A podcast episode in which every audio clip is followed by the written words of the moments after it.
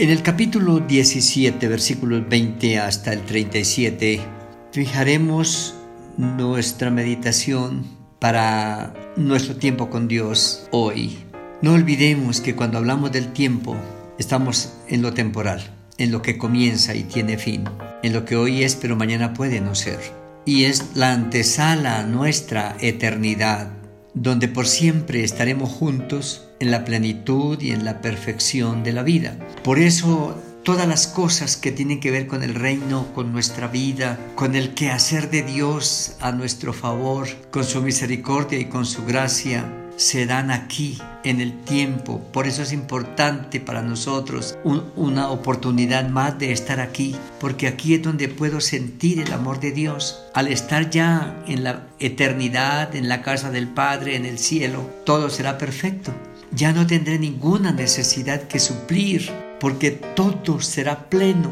Pero al estar aquí, es la forma de enseñarnos a amar, a apreciar lo que tenemos, para de alguna manera echarle mano a la oportunidad, a la bendición de mirar cómo es que aquí en el dolor se puede sentir también la salud, la curación, la sanidad, cómo es que en medio de la escasez también tenemos suplencia y abundancia, en medio de la soledad tenemos compañía, tenemos quien nos rodee, quien se acerque a nosotros. En medio de la inseguridad podemos tener paz. Eso se da aquí, lo vamos aprendiendo para cuando llegue el día de tenerlo en plenitud. Cuando estemos allá ya no vamos a necesitar nada. Todo eso se da aquí para irnos formando, irnos madurando, haciéndonos crecer en la dirección de la eternidad, poniendo los ojos más allá de ahora, pero construyendo paso a paso con los recursos que tenemos ahora. Cuando el Señor está hablando en el capítulo 17 de tantas cosas que hemos venido diciendo, habla de la fe como algo tan pequeño, pero que al activarla se puede materializar y convertirse en algo grande. Habla de la sencillez del trabajo en el reino. Como hijos a veces hacemos papel de siervos y estamos para hacer lo que el Padre nos ordena hacer. Pero crea la expectativa en el versículo 20 hasta el final de la culminación, de la instauración, de la celebración y de la constitución plena del reino un día.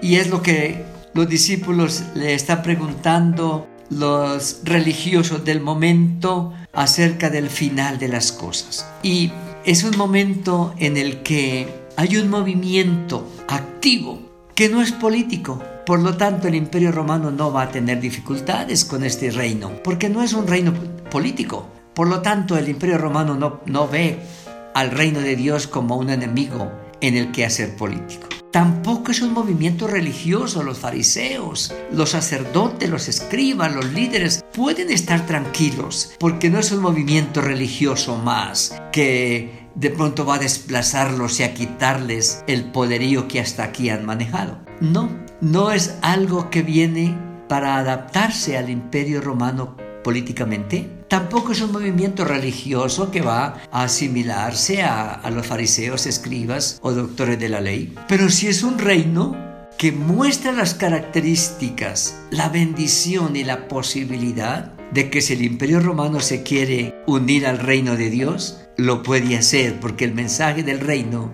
es para todos y la puerta está abierta para ellos también. Y que si las religiones quieren buscar el reino de Dios, van a encontrar un espacio en el reino de Dios, porque la invitación fue para todos. El amor de Dios es para todos y de toda clase de sociedades, de comunidades, de instituciones. El Señor va a llamar personas para formar su reino. Es por eso que el reino de Dios siga creciendo y formándose, mientras las religiones siguen su camino y la política hace su trabajo. Pero en medio de esa sociedad, de esas sociedades está germinando y creciendo y fortaleciéndose algo que era tan pequeño como un grano de mostaza y que ahora está en el mundo entero y es el reino de Dios y se llama la iglesia. Por eso, en, una forma casi ignorante, los fariseos preguntan, bueno, ¿y uh, cuándo vendrá el reino de Dios? Versículo 20. El Señor les respondió, el reino de Dios no vendrá con advertencia el reino de Dios vendrá con proclamación, con predicación, con eh, denuncia porque el reino de Dios está aquí. Ellos esperaban que el reino de Dios fuera algo como lo que el imperio romano estaba haciendo a la fuerza, con violencia, con agresividad, o las religiones haciendo con sus tradiciones y liturgias y ceremonias y leyes y normas. No, el reino de Dios es vida, vida en abundancia, ofrecida por la persona de Jesucristo. Por eso Él dice, qué interesante, ustedes están aquí viendo el reino de Dios por todas partes y teniendo ojos no lo están viendo, teniendo oído no escuchan el mensaje de esperanza, las buenas nuevas del reino. El reino de Dios está aquí, dice la palabra. Y entonces está hablando a los discípulos, diciéndoles, ¿notan como tantos en su entorno no han descubierto la bendición que tienen a su alrededor? Y es la oportunidad porque un día se cerrará. Le está diciendo a los discípulos, ¿verdad? Ah, algún día muchos desearán ver este tiempo y no lo verán porque lo tienen ahorita. Y mire que el mundo en el que usted vive hoy,